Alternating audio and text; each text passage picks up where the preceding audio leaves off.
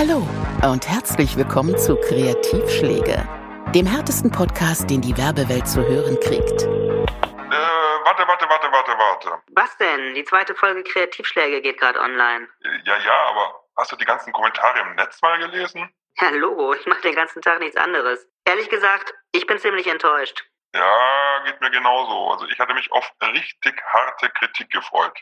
Also, dass die uns total fertig machen für unsere Unverschämtheit und Arroganz. Und stattdessen gibt's nur so super softe Kommentare. Ey, was stimmt mit denen nicht? Keine Ahnung. Alle kritisieren nur unsere Anonymität, ey. Wie vorhersehbar und öde ist das bitte? Als ob der Podcast besser wäre, wenn wir unsere Namen nennen würden. Und dabei haben wir denen so viel Angriffsfläche geboten. Ich meine, wir sind keine Profi-Moderatoren. Wir sind fast immer einer Meinung. Wir sind nicht divers. Wir sind lang nicht so aktuell, wie wir eigentlich sein wollten. Und unsere Gags sind echt durchschnittlich. Und dann lachen wir auch noch über uns selbst. Aber dafür greift uns natürlich keine Sau an. Ich sag dir mal was, die Hater, die sind auch nicht mehr das, was sie mal waren. Immerhin, sie machen sich darüber lustig, dass wir gar keine renommierten Werber sein können. Ach was, natürlich sind wir keine renommierten Werber, sonst müssten wir wohl kaum einen unterbezahlten Podcast machen. Ja, okay. Aber warte, ähm, es gab einen, glaube ich, der hat geschrieben, dass wir uns selbst gerne reden hören. Ich meine, das ist kein so ganz schlechter Punkt, finde ich. Nö, das stimmt, das ist ein ganz guter Punkt für Leute, die einen Podcast machen. Trotzdem, alles in allem war die Kritik enttäuschend. Jo. Und ich sag dir auch ganz ehrlich, wenn die Kritik so harmlos und fantasielos bleibt, dann macht mir das hier irgendwann auch keinen Spaß mehr. Na komm, jetzt warten wir mal das Feedback zur zweiten Folge ab. Die ist noch schlechter als die erste und vielleicht geben sie sich dann ja ein bisschen Mühe. Ja, hoffen wir's. Mhm. Also, dann nochmal von vorn. Und Loops. Hallo und herzlich willkommen zu Kreativschläge, dem härtesten Podcast, den die Werbewelt zu hören kriegt. Zwei nahkampferprobte Werbeprofis, die selber jahrzehntelang die Prügelknaben in Deutschlands großen Kreativagenturen waren, schlagen zurück und sagen, was sie wirklich über die Kampagnen ihrer Kollegen denken. So rücksichtslos und in your face, dass sie leider, leider anonym bleiben müssen. Wir sprechen über ein kommunikatives Schicksal, muss man eigentlich sagen, von ja geradezu titanikhaftem Ausmaß. Man lässt mit Thomas Gottschalk das Unterhaltungsflaggschiff der Nation vom Stapel laufen, aber es zerschellt vor der Küste von Karlau, am Eisberg weichgespülter Albernheiten. Ja, wir reden über eine Kampagne von Gears, dem Hörgerätehersteller. Eine Kampagne bestehend aus drei kurzen TV-Spots. Die sind alle so um die 20 Sekunden lang. Ähm, Setting und Handlung sind immer gleich. Ähm, besetzt wurde Thomas Gottschalk. Der spielt einen Gears Hörgerätekunden, der sich in einer Gears Filiale mit einer Gears Hörgeräte Akustikerin unterhält, die aussieht, als hätte eine KI eine junge weibliche Version von Thomas Gottschalk errechnet. Das äh, renommierte Branchenblatt W&V schreibt zu dieser Kampagne, Zitat, das war schon eine Sensation. Geers, ein Hörgerätehersteller, wagte sich an eine Kampagne voller Humor und Witz. Zitat Ende. Und man fragt sich wirklich, was stimmt eigentlich nicht mit der W&V-Redaktion? Ne? Weil, äh, also wenn jetzt sich Brot für die Welt oder die AIDS-Hilfe, wenn die sich nicht an eine Kampagne voller Humor und Witz wagen, kann man das ja verstehen. Aber ein Hörgerätehersteller, warum soll der denn keine lustige Kampagne machen? Also hätte er es mal gemacht, die ist ja nicht lustig. Also liebe W&V, das hier ist keine Sensation. Eine Sensation wäre es, wenn ihr irgendwann mal ein kritisches Wort über Werbung verlieren würdet. Das wird nicht passieren, ist bisher jedenfalls noch nie passiert. Und genau deswegen gibt es ja uns, die beiden abgefuckten alten Haudegen und Höllenhunde der harten Kritik. Und als solche müssen wir sagen, leider ein Fail hier, ähm, denn mit Dialogen, die weichgespülter sind als mit Lenore gewaschene Wortwitzwäsche, kommt man auch als Hörgerätehersteller in der Werbung nicht sehr weit. Auf keinen Fall. Und man fragt sich natürlich in unserer Situation, wie entsteht sowas eigentlich? Ne? Ist ja immer ein langer, harter Arbeitsprozess in der Agentur. Das, was jetzt gedreht wurde, sind die vermeintlich besten Skripte gewesen. Und ich kann mir in diesem Fall einfach nichts anderes vorstellen, als dass man wirklich den talentbefreitesten Junior-Texter der Agentur gesucht hat, vielleicht auch nur einen Praktikanten, und zwar einen, der auf alte Männer steht, die Frisuren wie alte Frauen haben. Und zudem hat man gesagt, schreib doch mal diese ganzen Gers-Filme. Und der hat gesagt, jo, das mache ich. Ja, da kann man hoffen, dass das wenigstens dann günstig war für die Agentur, weil mutig war es auf jeden Fall nicht. Ähm, wenn man nur so Gags skriptet, die gegenseitiges Eiergeschaukele sind, äh, sich gegenseitig den äh, Honig ums Maul schmiert, das ist nix. Also dagegen sind dann so 80er-Jahre-Spots von Dalmayer Prodomo und Konsorten echt härtester Battle-Rap. Ja, Stichwort Duell. Es sind eben keine Duelle. Ne? Es gibt wahnsinnig viele gute TV-Spots, wo zwei Figuren aufeinandertreffen und es gibt Reibung, es gibt einen Verlierer und so entsteht Humor. Das passiert hier alles nicht. Also wenn es gut werden soll, dann muss man es so machen, dass einer von beiden halt richtig alt aussieht. Ja, ich finde also Gottschalk sieht schon alt aus. Ja, und wie die Spots dann auch schon immer anfangen. Ne? Also für alle, die nicht mehr wissen, wie dieser alte Mann mit der Hertha Däubler Kmelin Gedächtnisfrisur eigentlich heißt, beginnt dann auch die Gears Verkäuferinnen Darstellerin jeden Spot immer mit so einem Hallo Thomas, hier Thomas, Gell Thomas. Vielleicht ist der Gottschalk ja schon so senil, dass er selber nicht mehr weiß, wie er heißt. Ja, entweder ist es die Senilität oder irgendetwas anderes. Auf jeden Fall ist schon auffällig, dass äh, passend zu diesen butterweichen Dialogen alle so heile Weltsgesichter machen, wie man die sonst nur auf Berliner Pillenpartys sieht oder im ZDF-Fernsehgarten. Ich habe den Gottschalk auf jeden Fall noch nie so geckenhaft erlebt. Er ist ja eigentlich ein cooler Typ und wenn man ihn jetzt so sieht, dann könnte man schon das Gefühl haben, dass sie ihm irgendwas in den Kamillentee getan haben. Ne? Er grinst eigentlich wie ein Honigkuchenpferd, dem sie die Hauptrolle in einem Tierporno versprochen haben. Oder habe ich mich gefragt, wenn man die Regenbogenpresse verfolgt, vielleicht ist er ja auch so dauerdebil happy, weil er seine Thea los ist, mit der er ungefähr 10.000 Jahre verheiratet war und jetzt eine jüngere hat. Ja, da haben die wahrscheinlich dann am Set einfach sein Viagra mit MDMA vertauscht. Ich glaube, die haben ihm eher beides gegeben, oder? So wie der guckt. Ja, ähm, glaube ich auch. Ähm, oder es kommt davon, wie das leider ganz oft passiert am Set, ähm, da sitzt dann der Kunde, der Herr Geers oder wie auch immer heißt, mit dem Regisseur und dem Creative Director da und guckt auf einem Monitor dabei zu, wie Gottschalk ähm, seine schlechten Dialoge aufsagt und findet das alles schon so irgendwie ganz dufte und nicht so schlecht, aber überlegt dann, dass die Marke Geers ja doch irgendwie was Tolles und Positives ist und ob man das nicht auch im Gesicht von Gottschalk ablesen müsste, ob der nicht ein bisschen mehr lächeln könnte vielleicht. Ja, jetzt kann man es in seinem Gesicht ablesen. Es ist maskenhaft erstarrt, glückselig, ganz seltsam. Eine Heiterkeit und eine Fröhlichkeit, die da hinten raustropft.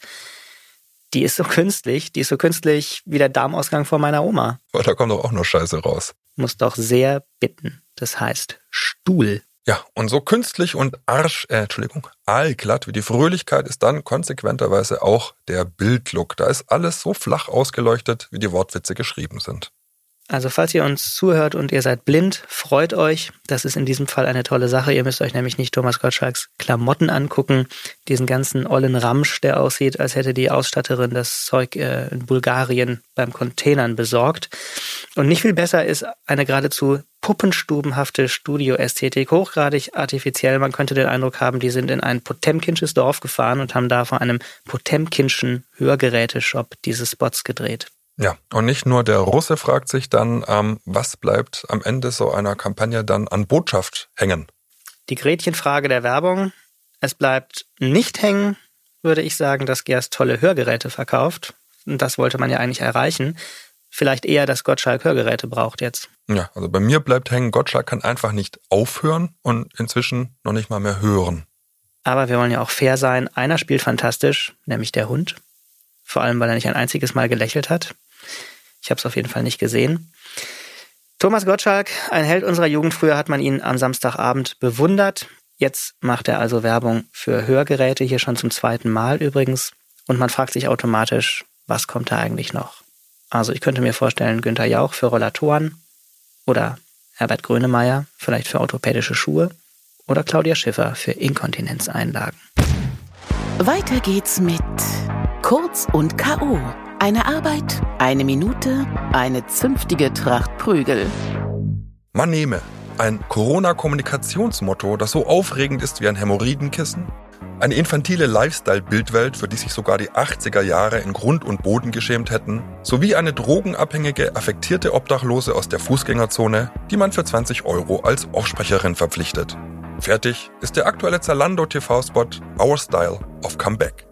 Ein mickriges, kläffendes Reklamescheusal, das man, wenn es ein Hund wäre, sofort an der Autobahn aussetzen würde, damit es möglichst schnell von einem übermüdeten Lkw-Fahrer plattgefahren wird. Marketingverantwortliche, die eine Kreativagentur wie Kollerebbe zu derart selbstverletzenden Handlungen treiben, verdienen kein Comeback, sondern Haue mit dem Stühlchen.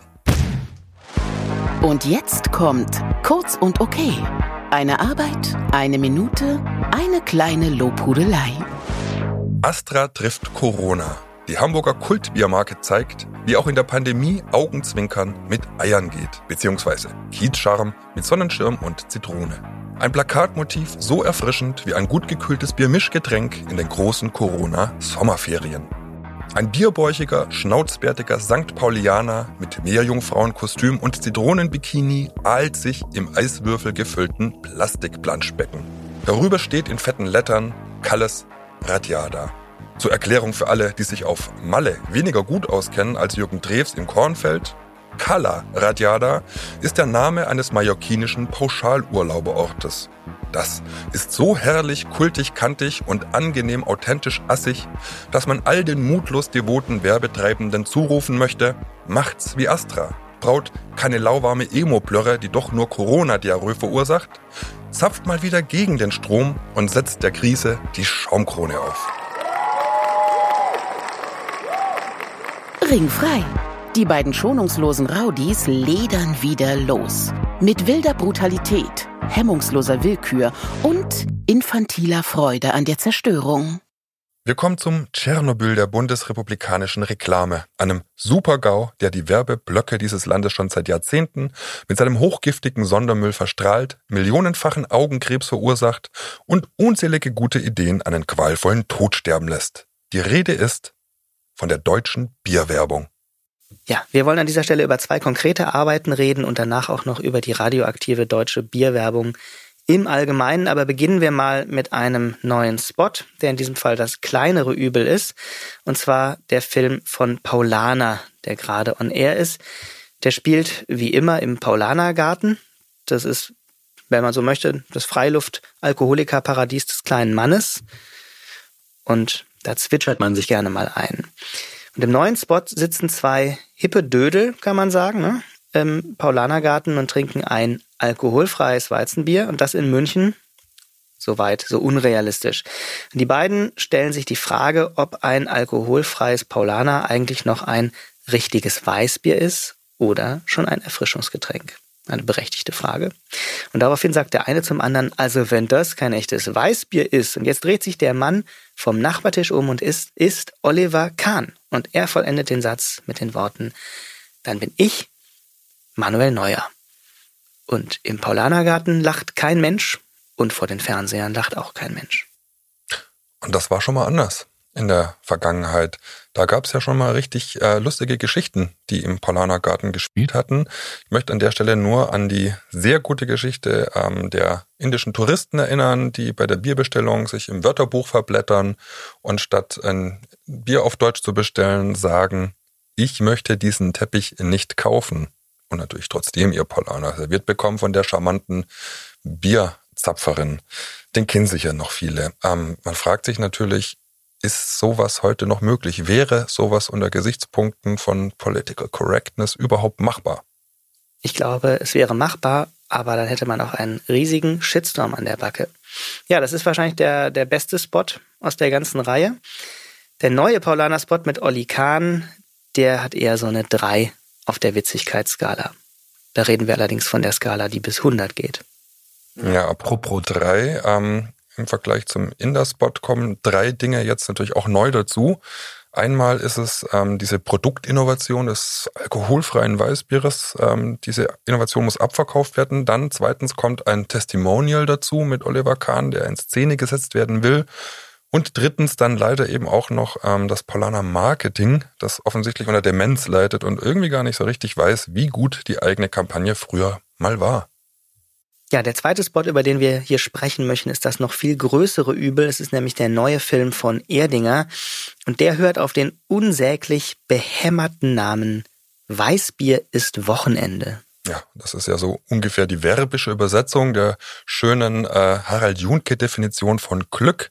Leicht einen Sitzen haben und keine Termine. Der Film ist schnell erzählt. Jürgen Klopp, der sympathischste Deutsche aller Zeiten, der Robert Habeck des Fußballs sozusagen hat einen irre stressigen Job, denn er gewinnt einfach jeden Pokal und im Gegensatz zu Juncker hat Klopp also jede Menge Termine und danach geht er einen Saufen und zwar Erdinger Weißbier. Aber nur am Wochenende. Ja, das ist die Frage. es könnte ja auch sein, dass immer dann Wochenende ist, wenn Jürgen Klopp Weißbier trinkt. Das wäre schön. Dann könnte ich ja montags zum Chef gehen und sagen, ich komme heute nicht, der Klopp säuft gerade. Ja, aber da ich dein Chef bin, kannst du das vergessen. Also in diesem Film sind die sieben Todsünden der Werbung versammelt. Ein vollkommen ideenloses Konzept, das es schon Millionen oder Trillionen Mal gab. Nämlich das Bier für entspannte Momente. Dann zweitens ein Film ohne jede Geschichte. Drittens ein Hirn verbrannter Kampagnenclaim. Sowas Dämliches habe ich seit langem nicht gehört. Dann ein talentiertes, charmantes, wunderbares Testimonial mit Jürgen Klopp. Ein toller Typ, den man teuer bezahlt, um sein Potenzial komplett zu verschenken. Fünftens eine glatt, blöde, unauthentische Klischee-Inszenierung. Sowie die Todsünden Nummer 6 und 7, Wolfgang Kuffner und Sonja Wachter. Das sind nämlich die Nasen aus der hauseigenen Marketingabteilung von Erdinger. Und die haben diesen Sondermüll im Werbeblock abgeladen. Das heißt, man hat hier gar keine Agentur gefragt, keine Menschen, die sich auskennen, sondern der Kunde hat es selbst gemacht. Und das sieht man auch. Aber einen Vorteil haben die ja auch, die können sich den Nonsens nämlich wenigstens schön saufen. Apropos Nonsens, ne? Weißbier ist Wochenende. Das ist ja äh, nicht nur Nonsens, das ist noch nicht mal Werbung für Erdinger, sondern Werbung für die gesamte Bierproduktkategorie Weißbier. Weißbier ist Wochenende mit Franziskaner, Paulaner, Schöfferhofer und wer sonst alles noch so Wochenende braut. Was ja seltsam ist, Bier ist eines der absoluten Lieblingsprodukte der Deutschen, vor allem natürlich Pilz, aber die Werbung dafür, die ist immer ungefähr so unterhaltsam wie Scheidenpilz. Vielleicht ist er ja auch ganz unterhaltsam. Das wissen wir beide nicht und das finden wir hoffentlich auch nie heraus. Was wir aber wissen, ist, dass das natürlich besser geht. Also nicht Scheidenpilz und natürlich auch nicht das deutsche Bier, aber die Werbung für Bier. Und das sehen wir ganz deutlich im Ausland. Ein Beispiel wäre Newcastle Brown Ale aus Großbritannien. Die hatten auch nicht super viel Geld, aber die hatten eine super coole Idee, nämlich einfach mal zu erzählen und zu zeigen, was sie gemacht hätten, wenn sie denn genug Geld gehabt hätten für einen super teuren ähm, Werbespot im Super Bowl. Block, also dem teuersten Werbeblock der Welt. Und dazu haben die einfach das Storyboard für den Film abgefilmt. Also so eine grob gezeichnete Vorlage im Comic-Stil für einen möglichen Spot und sind dann total durchgedreht und konnten dann natürlich die ersten Sachen machen. Eine wahnsinnig gute Idee. Oder Stella Artois, ne, die erzählen Spot für Spot Geschichten davon, was Menschen alles dafür tun würden, um eins ihrer Biere zu trinken. Fantasievoll, überraschend, mutig, man freut sich immer schon auf den nächsten Film. Äh, da gibt's ja einen, vielleicht den bekanntesten, wo ein Wirt lieber das Bier rettet als seinen eigenen Landsmann vor den Nazis. Und das muss man sich erstmal trauen zu erzählen. Absolut richtig. Ähm, oder man kann auch nach Mexiko gucken. Da gibt's ähm, das Kultbier Dos Equis.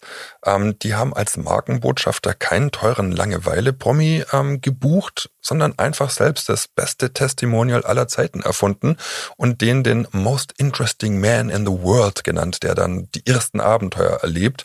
Eine Kunstfigur so interessant wie eine Mischung aus James Bond, Chuck Norris und Martin Heidegger. Und Boris Becker. Absolut. Und dagegen muss man natürlich sagen, ist deutsche Bierwerbung leider so bieder wie ein paar weiße Tennissocken in Sandalen. Leider, leider, leider. Und deswegen habe ich ja schon seit Jahren einen Traum. Jemand entführt alle Marketingverantwortlichen von deutschen Biermarken eines Nachts aus ihren Betten und bringt sie mit dem Becks-Schiff auf die Krombacher Insel. Oder gleich nach Afghanistan. Oder so. Und äh, dort steht auf jeden Fall ein riesiger Flatscreen. Und diese inkompetenten Kretins müssen sich jahrelang die uninspirierte, verblödete Scheiße angucken, mit der sie seit Anbeginn der TV-Werbung unsere unschuldigen Hirne ficken. Ja, im Land der Dichter, Denker und Biertrinker werden ja leider gar keine Geschichten mehr erzählt. Warum eigentlich, ne? fragt man sich. Es wäre doch so schön für alle Beteiligten. Voll. Stattdessen sehen wir dann bunt zusammengewürfelte assoziative Bildersequenzen, die so ganz frei nach Sigmund Freud, aber leider irgendwie auch völlig freudlos dann ins Unterbewusstsein hinabsinken wie so ein schales Bier, in der genauso schalen Hoffnung wahrscheinlich, dass der Käufer dann am Point of Sale nicht vor einem Getränkeregal steht, sondern in der geilen, heilen Welt eines Naturpornos voller schweißnasser Bierflaschenhälse ja, Eskapismus, wenn man so möchte, ne? Oder er findet sich wieder in einem Münchner Biergarten, in dem man dann aber dank des alkoholfreien Biers zwar selber keinen Sitzen hat, aber einen Nationaltorhüter sitzen hat. Naja, das sind alles uralte Konzepte, deswegen sind sie so wenig originell. Das ist eigentlich eine Marketinglogik wie im, ja, könnte sagen, im Propagandafilm, ne? wie im Propagandafilm der Vorkriegszeit. Und da könnte man fragen, wollt ihr das total alkoholfreie Bier? Bei Werbung, die wir grandios finden, die wir lieben, die die Zeit überdauert, ne, die man sich nach Jahren immer noch gerne anguckt, immer noch gerne Leuten zeigt, da gibt es eigentlich in der Regel immer einen großen, originellen, ungewöhnlichen Gedanken, einen Satz, der stark ist, den man so noch nie gehört hat und der ganz, ganz viel möglich macht und auf dem fußt eigentlich die ganze Idee, die ganze Kampagne.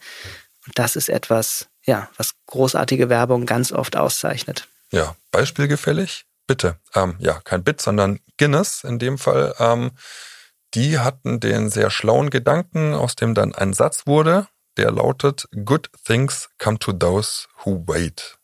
Ein großer Gedanke, ein wahrer Gedanke, eine gut beobachtete ähm, und vor allem inspirierende Wahrheit, ein sogenannter Insight, wie man hier bei uns in der Werbung sagt.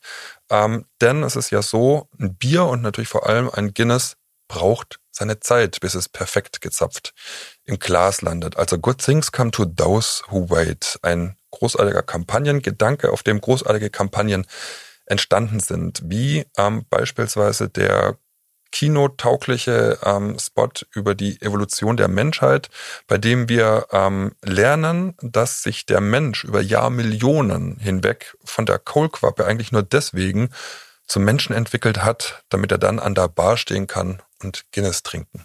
Ja, die denkbar größte Werbebotschaft, die ganze Evolution ist Guinness bedingt. Und jetzt guckt man auf Erdinger und da ist dann die große inspirierende Weisheit tatsächlich. Weißbier ist Wochenende. Ja. Und da kann man vermuten, und ich vermute es, Sonja und Wolfgang vom Erdinger Marketing hatten ein paar Wochenenden zu viel. Ja, bei Paulana äh, ist der große Kampagnengedanke tatsächlich ein bisschen größer als Weißbiers Wochenende. Die haben die Idee, Geschichten aus dem Paulanergarten. Das ist ja formal der Anfang äh, immer. Ähm, aber das ist leider eben auch so, ohne gute Geschichten ist halt auch der Paulanergarten nur eine staubige Open-Air-Trinkhalle. Oder ein sehr asozialer Platz hinter einem Provinzbahnhof. Ja, und dann hat das neue Paulaner 0,0 mit 0,0% Alkohol leider eben auch 0,0% Idee. Ja, und unser Satz fürs Ende dieser Kritik wäre, mit Bier ist es den Deutschen eben vor allem eins, Bier ernst. Oh. Kurz und K.O. Eine Arbeit, eine Minute, eine zünftige Tracht Prügel. Deutschland steht auf Inklusion, auf die Wertschätzung und Anerkennung von Diversität. Ein Trend, der auch vor der Werbung nicht Halt macht. Aktuellstes Beispiel ist der geistig zurückgebliebene Edeka-Film Heiße Liebe, der momentan mit viel Budget in den Werbeblock sowie die ruhmreiche TV-Spot-Geschichte des Handelsriesen integriert wird. Schließlich soll auch die behinderte kleine Story einer stumpfen Tussi, die sich spontan in den Edeka-Fleischverkäufer verliebt, weil er pausenlos von Steaks faselt, Teil des großen Markenmythos werden. Die Chancen dafür stehen gut. Auch wenn das depperte Filmchen unter degeneriertem Schauspiel, einer minder bemittelten Idee und einem angeborenen Scherzfehler leidet, der dazu führt, dass ihm in den Köpfen der Kunden kein langes Leben beschieden sein wird, liebt Edeka das missgebildete Machwerk heiß und innig und schickt es on air. Seid lieb zu ihm, wenn ihr es seht. Es kann doch auch nichts für die Kreativen, die es gemacht haben. Das war Kreativschläge. Der härteste Podcast, den die Werbewelt zu hören kriegt.